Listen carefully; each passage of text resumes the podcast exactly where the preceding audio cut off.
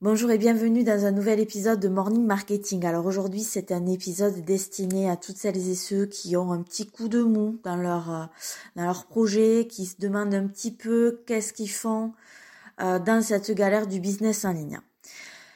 Donc euh, souvent, je suis sûre que tu, tu l'as remarqué, quand on annonce aux autres que l'on va lancer un business, que ce soit sur Internet ou pas, la plupart des personnes vont nous regarder avec des yeux ronds qui expriment à la fois, et on le sent très bien, de l'admiration et de l'angoisse. C'est un peu le genre d'admiration que j'ai eu ces derniers jours pour, euh, pour cette femme euh, formidable, Béatrice Flamini, qui a passé, je sais pas si tu as vu, 500 jours sous terre, sans parler à personne, sans téléphone. Moi, je l'ai regardé avec admiration, mais de l'admiration, genre, je ne ferai jamais la même chose. Et c'est un peu pareil pour le business en ligne.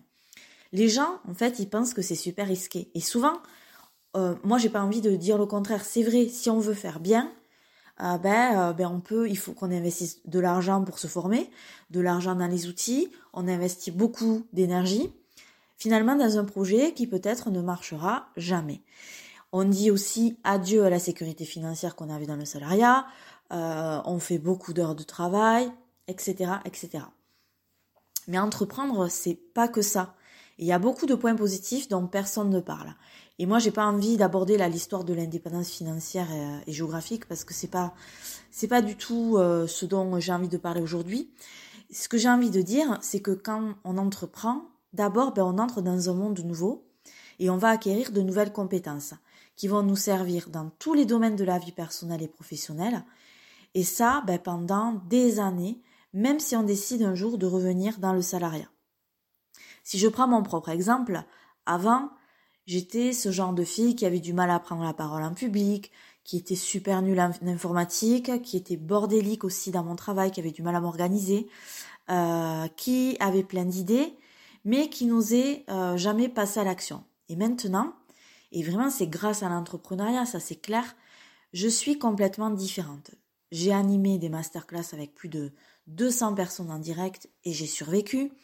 Alors, ok, je suis pas encore très très forte en technique informatique, mais euh, euh, par rapport à un geek, hein, mais, mais, bon, si je me compare au commun des mortels, à mes amis, euh, etc., mes relations, je suis quand même au-dessus, au-dessus du commun des mortels à ce niveau. J'ai une discipline de travail qui est très solide, et quand j'ai une idée, je pèse d'abord le pour et le contre et je la mets en œuvre directe. Quoi. Si, si l'idée est bonne, je passe à l'action directement. Et euh, le point aussi super important euh, que, jamais j'aurais pu faire sans le business en ligne, c'est que j'ai développé mes propres techniques d'apprentissage pour les adultes et à distance. Et j'aime ça enseigner. Franchement, qui l'aurait cru il y a cinq ans? Pas moi en tout cas. Donc quand on se pose deux minutes et qu'on fait ce bilan-là, c'est pas rien quand même.